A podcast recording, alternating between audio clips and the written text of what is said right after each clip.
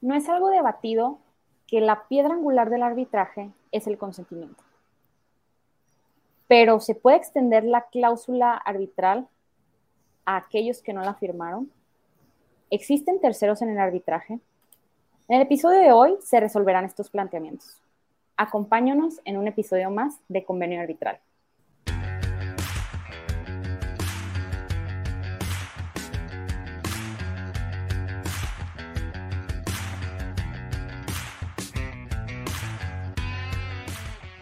Hola, ¿qué tal? Mi nombre es Jorge López Fun, soy miembro de Arbitraje Alumni y es un placer presentarles el último episodio de la primera temporada del videopodcast Convenio Arbitral.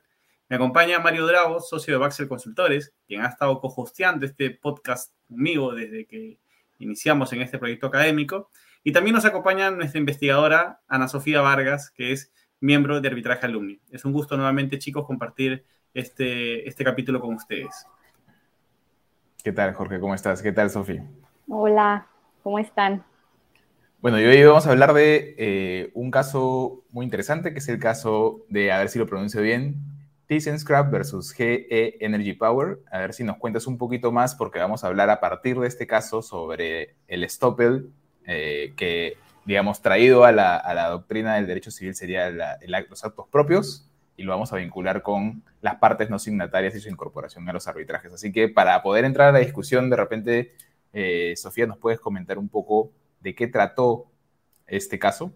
Sí, súper, Mario, con gusto. Bueno, este caso consiste en que ThyssenKrupp entró con tres contratos con la, con la industria FL para la construcción de láminas en frío. Estos tres contratos tenían una cláusula arbitral en sí mismos y antes de decirles por qué surge la disputa, me gustaría aclarar unos puntos, que es primero que ThyssenKrupp fue adquirida por Outcompu y FL Industries para poder realizar sus obligaciones contractuales, subcontrató con GE Energy para que éste le proveyera nueve motores para hacer las láminas en frío. Bueno, la disputa surge porque los motores fallan y Outcompu que antes era ThyssenKrupp, eh, interpone una demanda en contra de GE Energy en las Cortes de Alabama.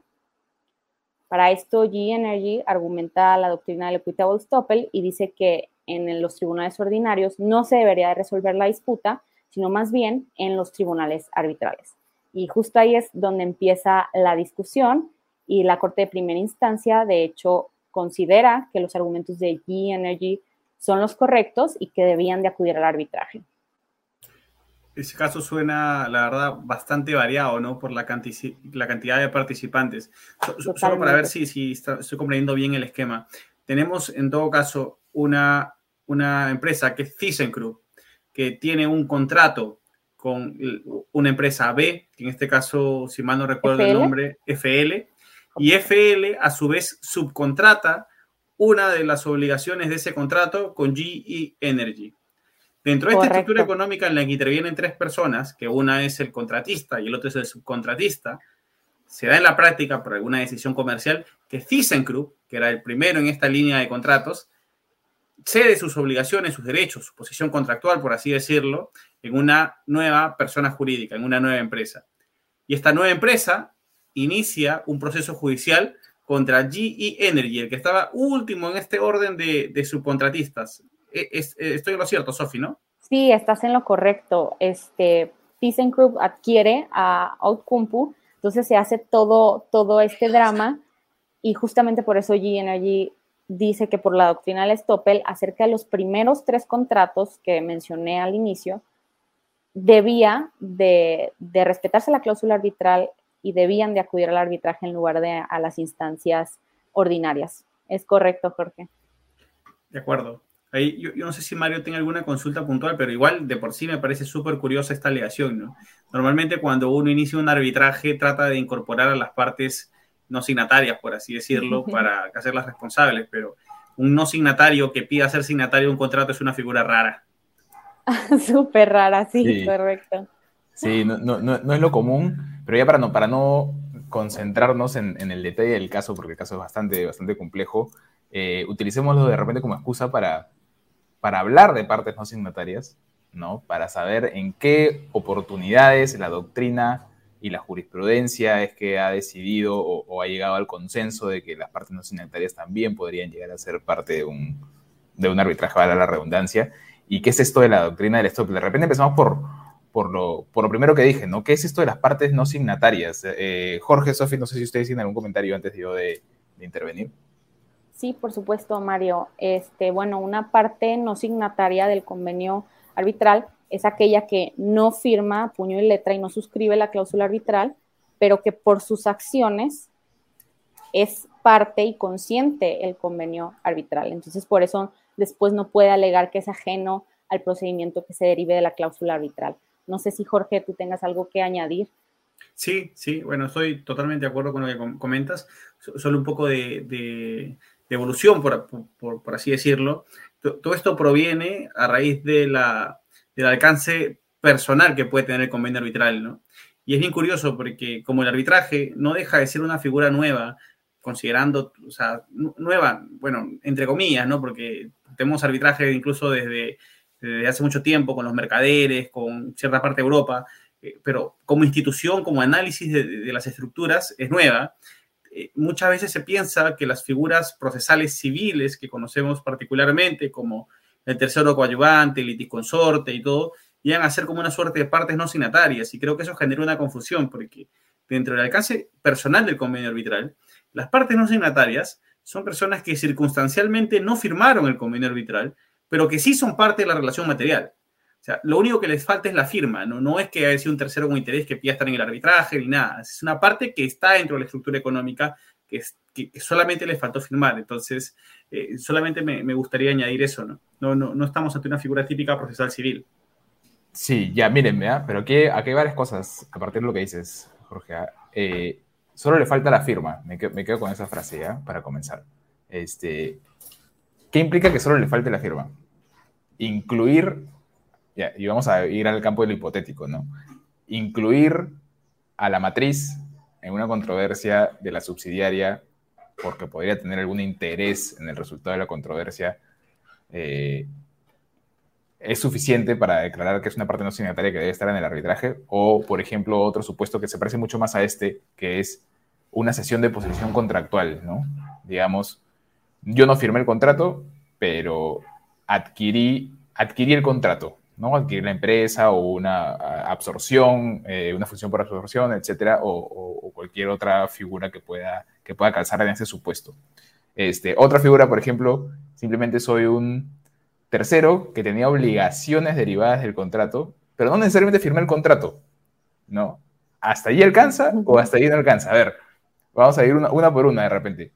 ¿Qué es, lo que, ¿Qué es lo que podríamos decir en general sobre la matriz si fuese este el supuesto, ¿no? ¿Hasta dónde alcanza esto de las partes no signatarias? Porque en realidad en el caso es bien interesante, no es las partes queriendo meter a alguien de afuera, sino alguien de afuera queriendo meterse un poco este, en, el caso, ¿no? Diciendo, oye, a mí, para mí también este convenio arbitral, y el que se defiende más bien dice, no, a ti no te alcanza, ¿no? Yo lo firmé con otra persona, a ti no, a ti no te, tú tienes que ir a las, a las cortes, este, eh, a las cortes ordinarias, o a las cortes este, arbitrales de uno u otro, de uno u otro punto de vista.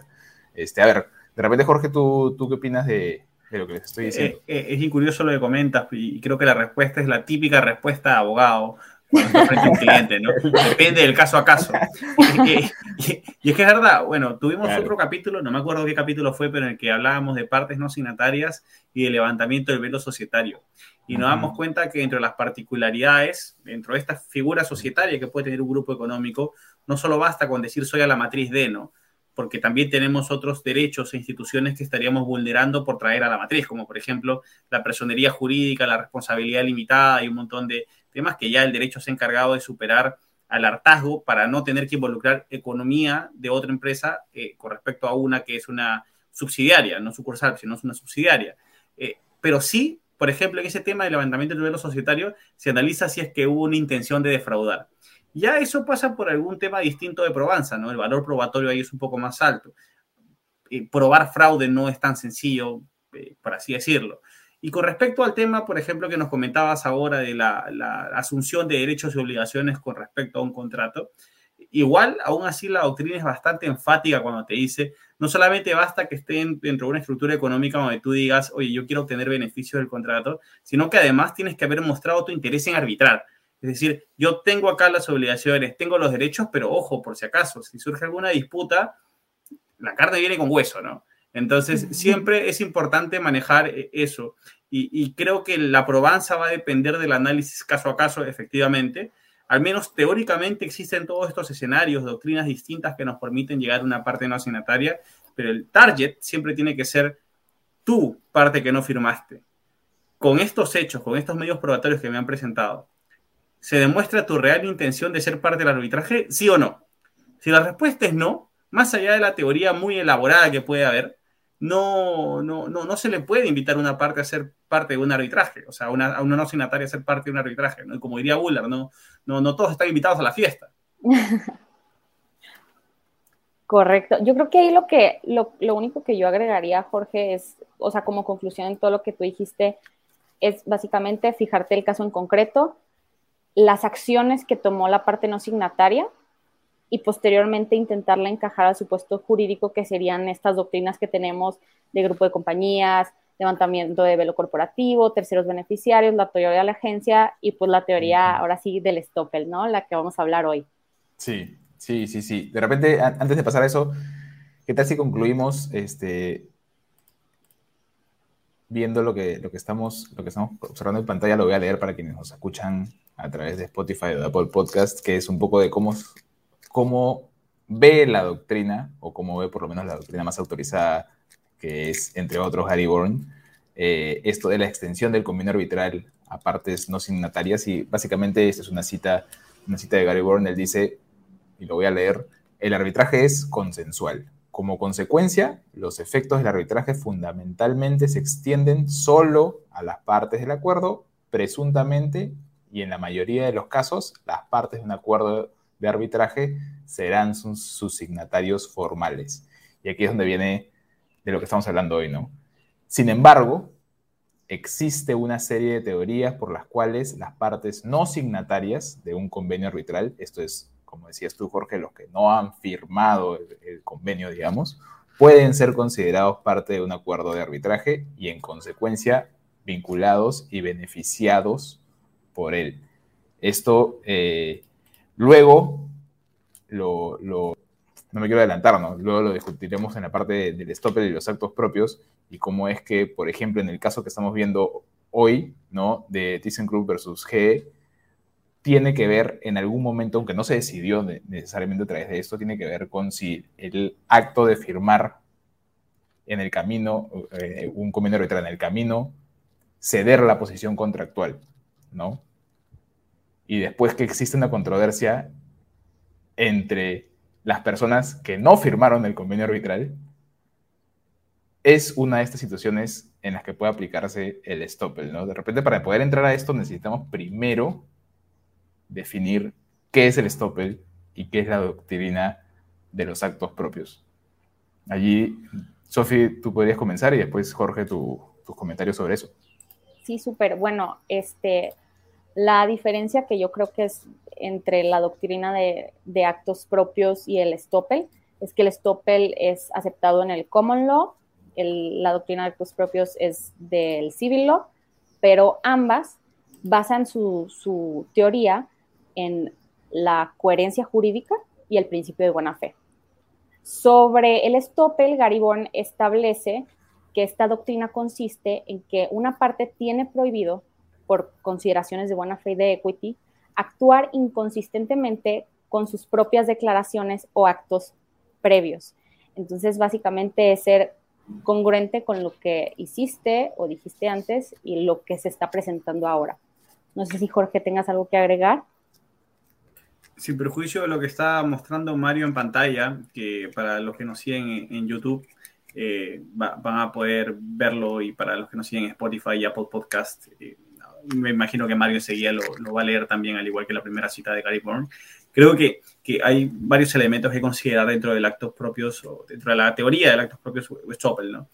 Yo creo que lo más importante, más allá de los requisitos puntuales, que, bueno, son identidad sujeto, que son este, la conducta contradictoria, son eh, unas ganas propiamente de, dar un brazo a torcer, ¿no? Lo que hiciste con la derecha, lo borras con la izquierda, pese a que me diste la confianza de que te ibas a comportar de una manera.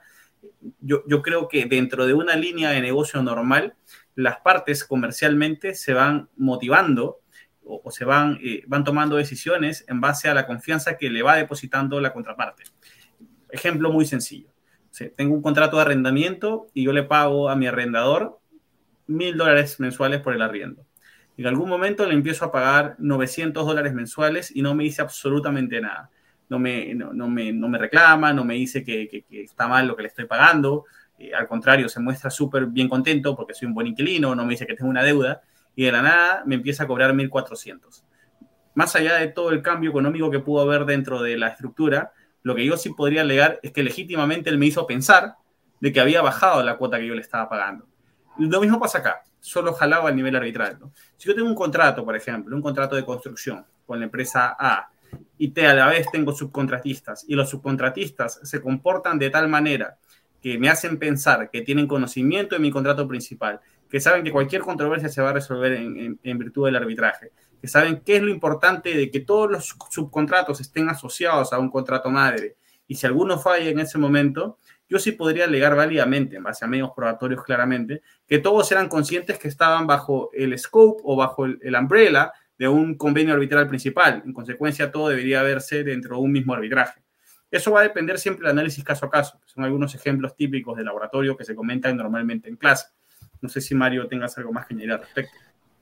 Sí, solo, solo para, para complementar lo que, eh, el anuncio que hiciste sobre que iba a leer las, citas, la voy a leer primero este, y luego complemento. Bueno, básicamente esto del stopper y los actos propios son más o menos lo mismo, ¿ya? Obviamente hay diferencias en los detalles y las aproximaciones que puede haber desde el common law y el derecho civil, pero los podemos resumir en estas dos citas, una, una de Bourne, que es a una parte se le prohíbe por consideraciones de buena fe y equity, creo que ya lo mencionó de esta manera Sofía, eh, actuar inconsistentemente con sus propias declaraciones o conductos. O sea, básicamente no puedes actuar contra lo que hiciste o, dijiste de manera anterior, ¿no?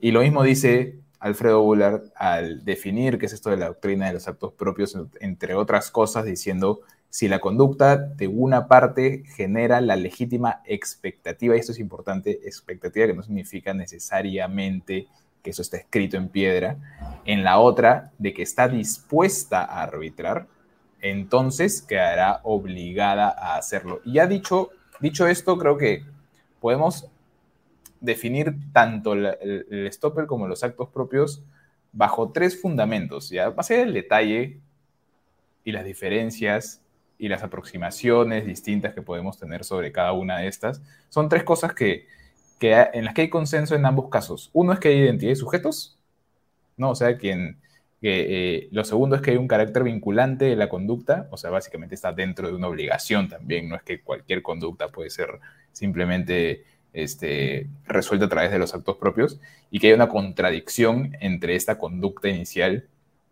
y la conducta, y la conducta posterior. Básicamente, a esto viene lo del caso del que estamos hablando.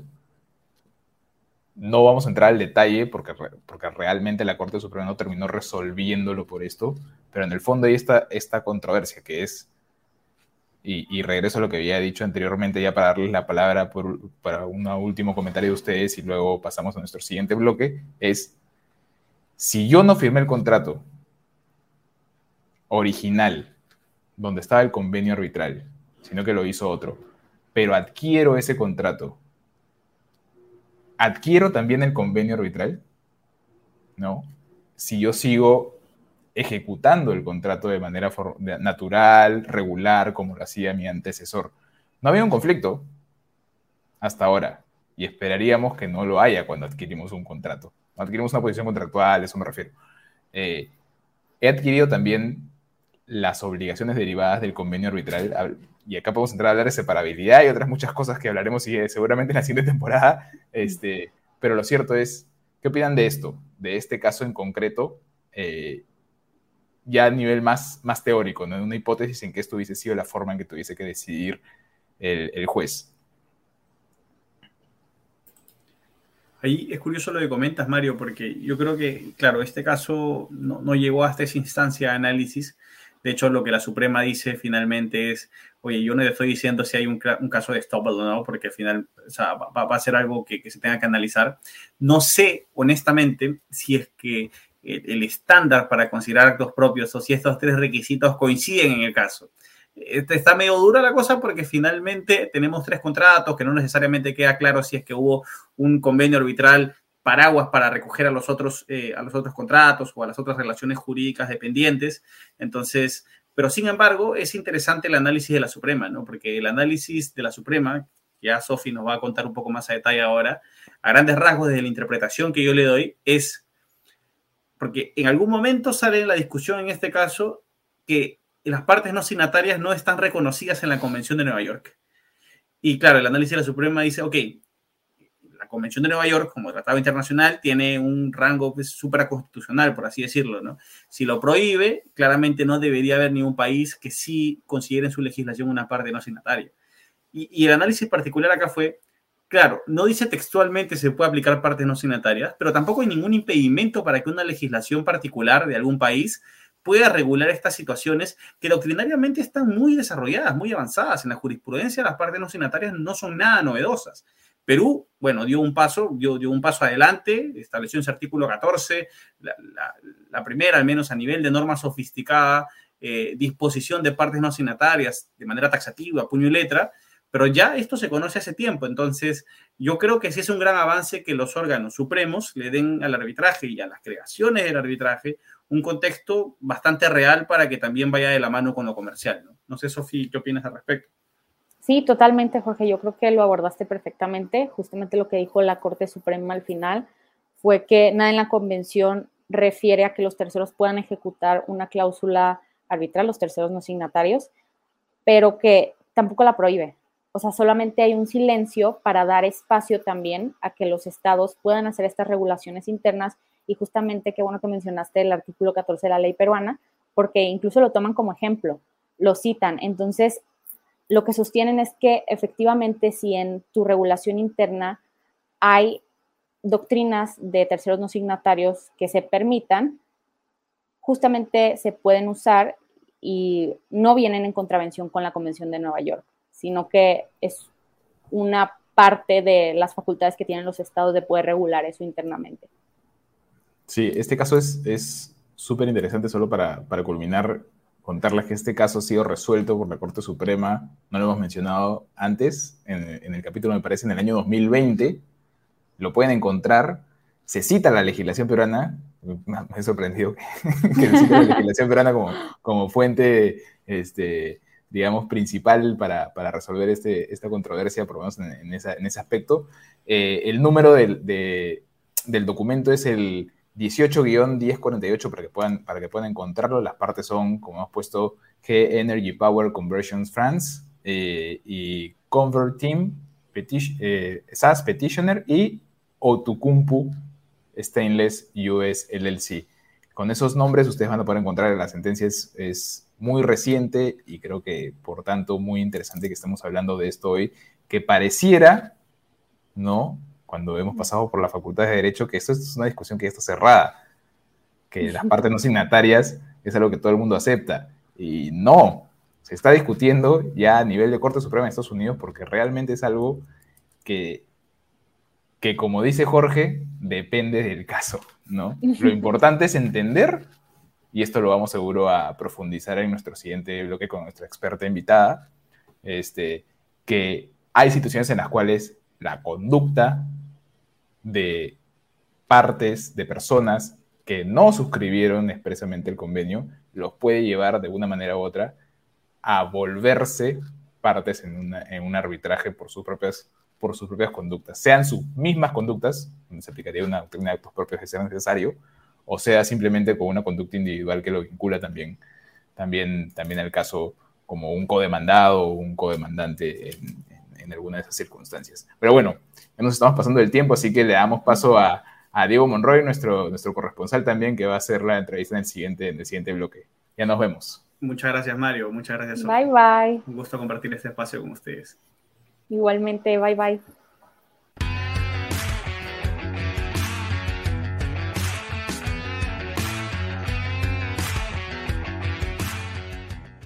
Buenas tardes a todos nuestros oyentes en este último episodio de la primera temporada de Convenio Arbitral. Para finalizar esta, esta increíble temporada que ha estado llena de, de, de muchos grandes expertos, vamos a cerrar con una persona increíble eh, vamos a cerrar con nada más y nada menos que la secretaria general del Centro de, Arbitraria, del Centro de Arbitraje de México. Eh, ella es Master eh, of Laws en International Commercial Arbitration Law de la Universidad de Estocolmo. Y nada, Fría, Fría, la doctora Fría Altamirano Jiménez. Mucho gusto, ¿cómo estás?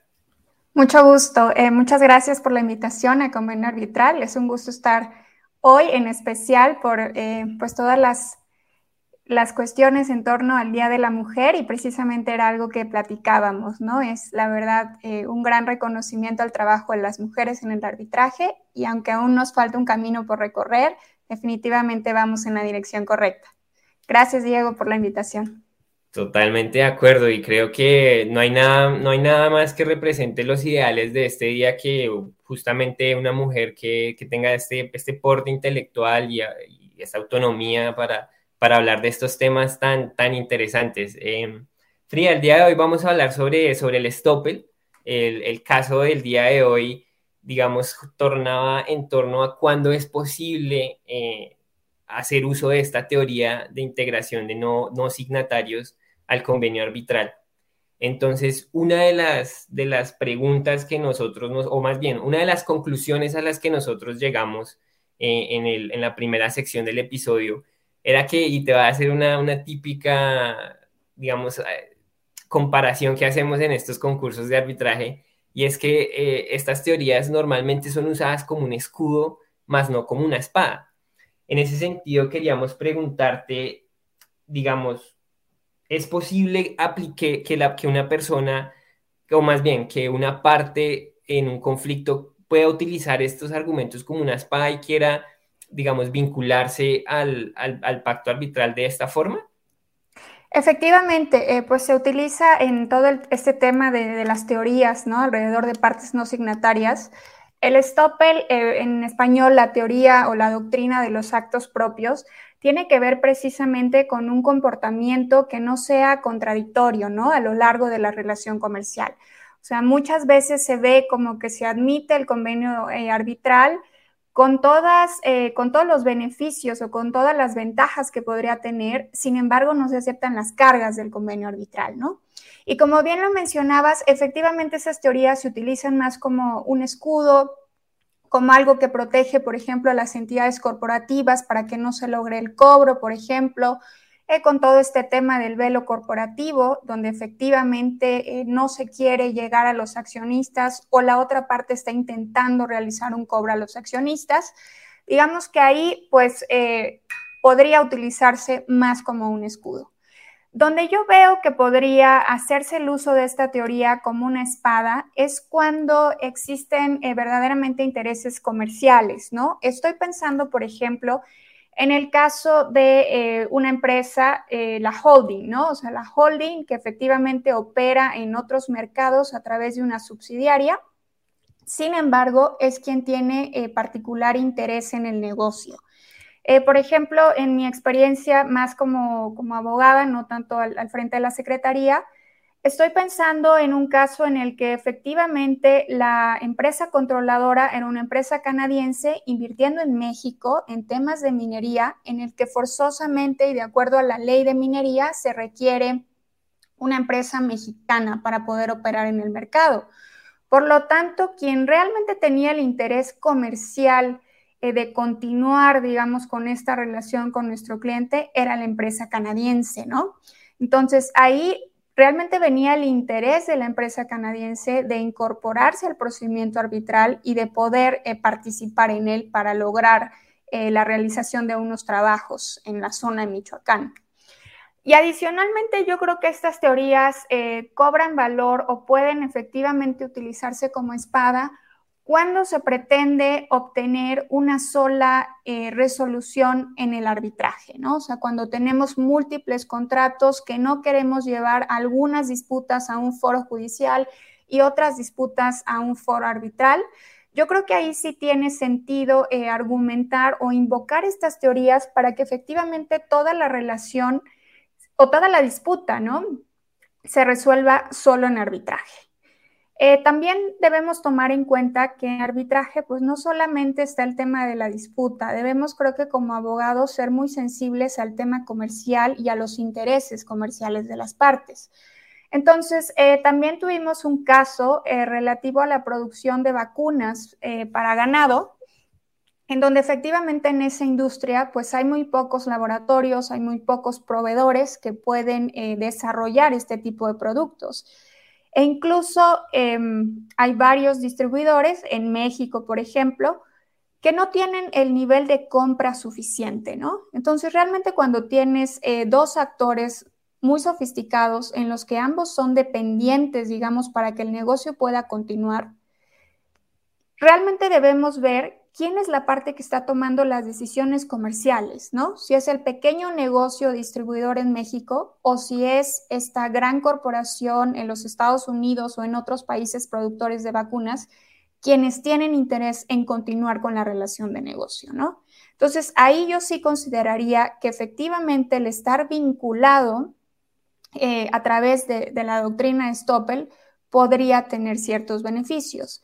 En el caso que te comento, eh, por ejemplo, la holding, la empresa madre, por llamarla de alguna forma, era quien había realizado todos los pagos de los productos, era quien eh, a través de sus representantes había realizado la firma de los contratos.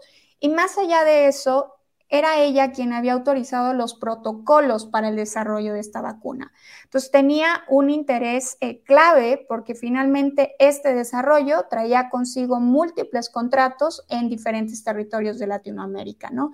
Entonces ahí pues realmente eh, se utilizó esta teoría porque a lo largo de la relación comercial, ella se había ostentado, digamos, como la parte que estaba interesada en cerrar el trato cerrar el acuerdo, y finalmente, en la última parte, digamos que pretendió precisamente utilizar ciertas teorías corporativas para eh, defenderse o para no eh, presentarse al arbitraje.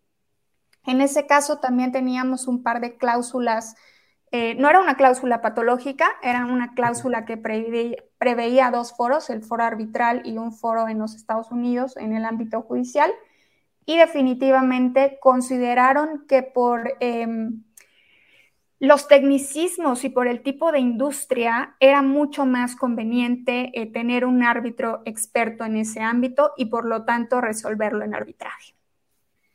Claro, y me parece muy interesante lo que dices. Creo que si te logro entender es que hay unos criterios que no siempre, digamos, hay unos intereses económicos o intereses incluso técnicos muchas veces en, utilizar esta, esta, esta, esta doctrina pero también contrasta un poco con, con, una, con algo típico que decimos en el arbitraje, y es que la, la, a fin de cuentas la voluntad es la piedra angular del arbitraje. Y entonces a, nosotros nos queda un poco la duda de cómo, cómo se contrastan estos dos, estos dos momentos, ¿no? Porque hay unos intereses económicos que claramente harían que el, que el caso se resuelva mucho más sencillo, pero también está este criterio fundamental de la voluntad. Y en ese sentido, nos queda la duda de qué tan, qué tan importante de verdad es eh, que las partes ratifiquen la, participación de esta parte no signataria en el arbitraje, porque claramente hay una, una contradicción entre estas, dos, entre estas dos ideas. Claro, efectivamente. Yo creo que en primer lugar, eh, ahí debemos también considerar cuál es el alcance de la cláusula arbitral que tenemos pactada, ¿no? Efectivamente, pues el consentimiento es la piedra angular del arbitraje, pero tampoco podemos dejar de lado o tampoco podemos dejar de considerar que finalmente hay prácticas comerciales a lo largo de la relación, ¿no? Entonces, finalmente sí eh, puede ser que solamente dos partes hayan firmado, ¿no? O hayan expresado su voluntad de formar parte en el arbitraje, pero finalmente son también, por ejemplo, partes beneficiarias de la relación comercial o partes beneficiarias del acuerdo de arbitraje. Entonces, no podemos dejar de lado, digamos, esa conducta eh, que se va manifestando y que de alguna manera, o bueno, yo lo considero ya como un consentimiento tácito, ¿no? Como decía, no solo de las cargas del contrato, sino también de todos los beneficios. Y finalmente eso implica la aceptación del método de resolución de disputas, que es clave, ¿no? Y en este caso, una aceptación del arbitraje. Ahora bien, también eh, debemos ver que hay múltiples actores, ¿no? A lo largo de una relación comercial. Entonces, efectivamente, puede ser que en la primera parte de la relación comercial todo el acuerdo y todo el trato se haya hecho, por ejemplo, con la subsidiaria. Sin embargo, van apareciendo otros actores a lo largo de, estas eh, situaciones comerciales. Y creo que algo que es clave y que no debemos perder de vista es quién realmente ostenta el poder de decidir, ¿no? Más allá de qué porcentajes hay en los em, consejos de administración, yo creo que más allá de eso, se tiene que analizar o el análisis que debe hacerse va en ese sentido, ¿no? ¿Quién está tomando las decisiones? ¿Quién está autorizando? ¿Quién está efectivamente haciendo los pagos o haciendo y cumpliendo con las obligaciones del contrato, ¿no? Entonces, yo creo que en un primer análisis efectivamente tendríamos que ver si nuestra cláusula arbitral nos permite eh, extender su alcance e incorporar a entidades involucradas, digamos, en la relación comercial o entidades que tienen algún papel en el contrato, ¿no? Porque efectivamente hay algunas cláusulas arbitrales que son sumamente limitadas.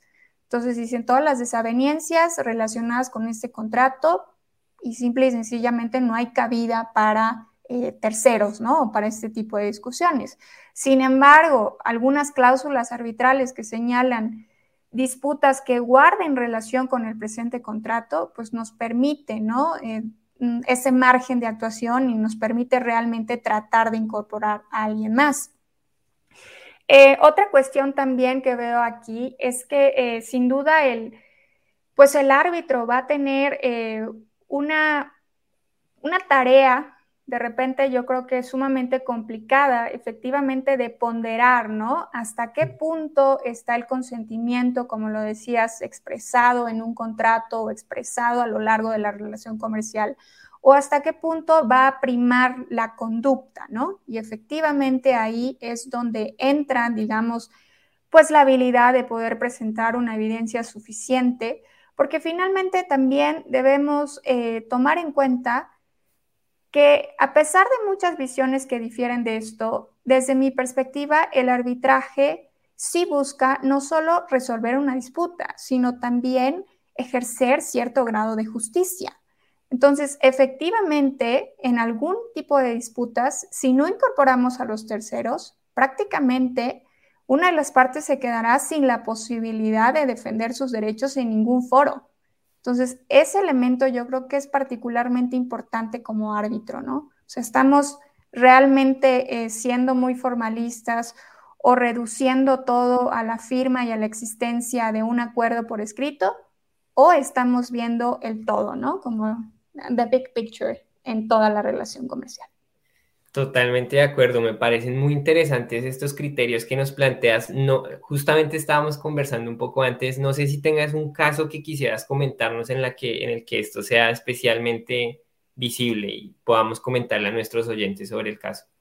Claro que sí. Eh, bueno, este caso em, sí tiene que ver con Stoppel y tiene que ver mucho más con el levantamiento del velo corporativo, ¿no? Efectivamente, eh, nuestro cliente había realizado una contratación para eh, ciertos trabajos de perforación en un área y en este caso em, la empresa mexicana carecía, por ejemplo, de capital, carecía también de un director porque quien nombraba al director era la holding. Entonces, en realidad, eh, la subsidiaria era meramente una extensión que existía en el ámbito corporativo, pero no en el ámbito material, digamos, ¿no? Todas las relaciones y todas las designaciones de quienes operaban la empresa se llevaban a través eh, de la holding norteamericana en este caso. Entonces, efectivamente, ahí pues se tuvieron que acreditar eh, no solamente quienes actuaban en, el, en, la relación comercial, en el negocio, sino también eh, quienes efectuaban, en este caso, el cumplimiento de las obligaciones, ¿no? En todo momento los pagos fueron efectuados por la empresa norteamericana, incluso quien reportó eh, la existencia de un arbitraje o la existencia de disputas en sus eh, reportes ante la SEC fue la empresa norteamericana, ¿no? O sea, ni siquiera la empresa mexicana tenía en sus registros la existencia de esta disputa o la existencia de este contrato. Entonces, realmente ahí eh, pues se tuvo que invocar precisamente que se tenía que llegar a quienes efectivamente eh, tenían el control corporativo y quienes habían participado, eh, como se señala, por ejemplo, en el caso de Dow Chemical, ¿no? En la negociación, en la ejecución y, por supuesto, en la conclusión del acuerdo de arbitraje.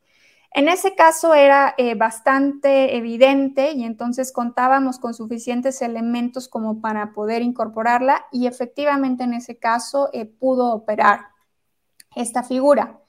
Sin embargo, también tuvimos otro caso en donde efectivamente eh, aplicamos o quisimos aplicar esta teoría de, de Stoppel, en donde por un lado una de las partes sí realizaba los pagos, sin embargo, sus representantes no participaron en la conclusión del contrato, ¿no? Y ahí sí, em, el árbitro pues tomó una, perspectiva un poco más formalista, como lo habíamos comentado, y decidió no incorporar a esta parte, ¿no?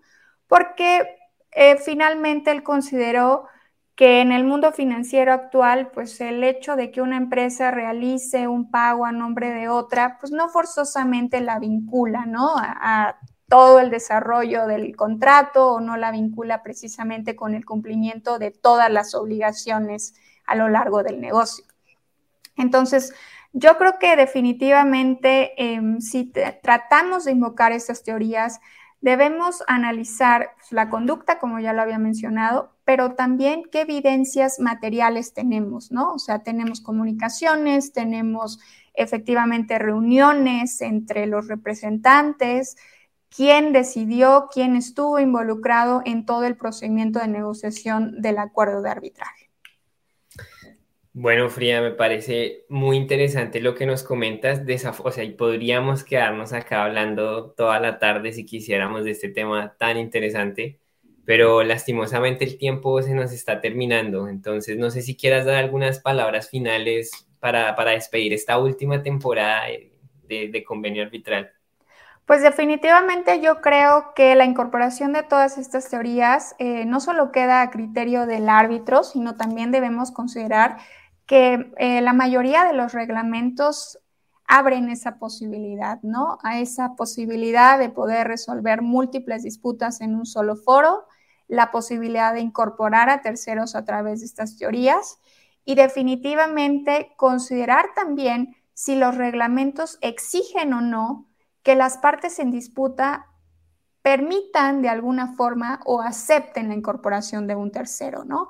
Yo creo que eso es clave, que nunca perdamos de vista que en el arbitraje pues nos movemos primero en el ámbito de la cláusula arbitral, la interpretación de la cláusula arbitral, el lenguaje y posteriormente en los reglamentos, ¿no? Las reglas que nos permiten o no incorporar a terceros o que nos exigen incluso contar con el consentimiento de las partes en disputa para poder incorporarlos. Y finalmente, pues tenemos un tercer actor que es el árbitro, ¿no? Que va a ver si a la luz de las reglas, a la luz del acuerdo de arbitraje y finalmente a la luz de estas teorías que finalmente son más doctrinarias, pero también de los hechos del negocio, podrá o no considerar conveniente incorporar a terceros que aparentemente son no signatarios, pero que han participado en la relación comercial. Bueno, con, eso, con esas grandes conclusiones terminamos esta primera temporada. Muchísimas gracias, doctor Altamirano, por habernos acompañado en este último episodio. Y a nuestros oyentes los invitamos a estar pendientes de una nueva temporada en la que seguramente te volveremos a invitar, doctor Altamirano. Y bueno, muchísimas gracias a todos. Recuerden escucharnos en YouTube, en Apple Podcast, en Spotify y en todas las demás plataformas. Hasta luego y hasta una próxima temporada. Gracias, Diego, por más temporadas. Chao. Chao, doctora Fría.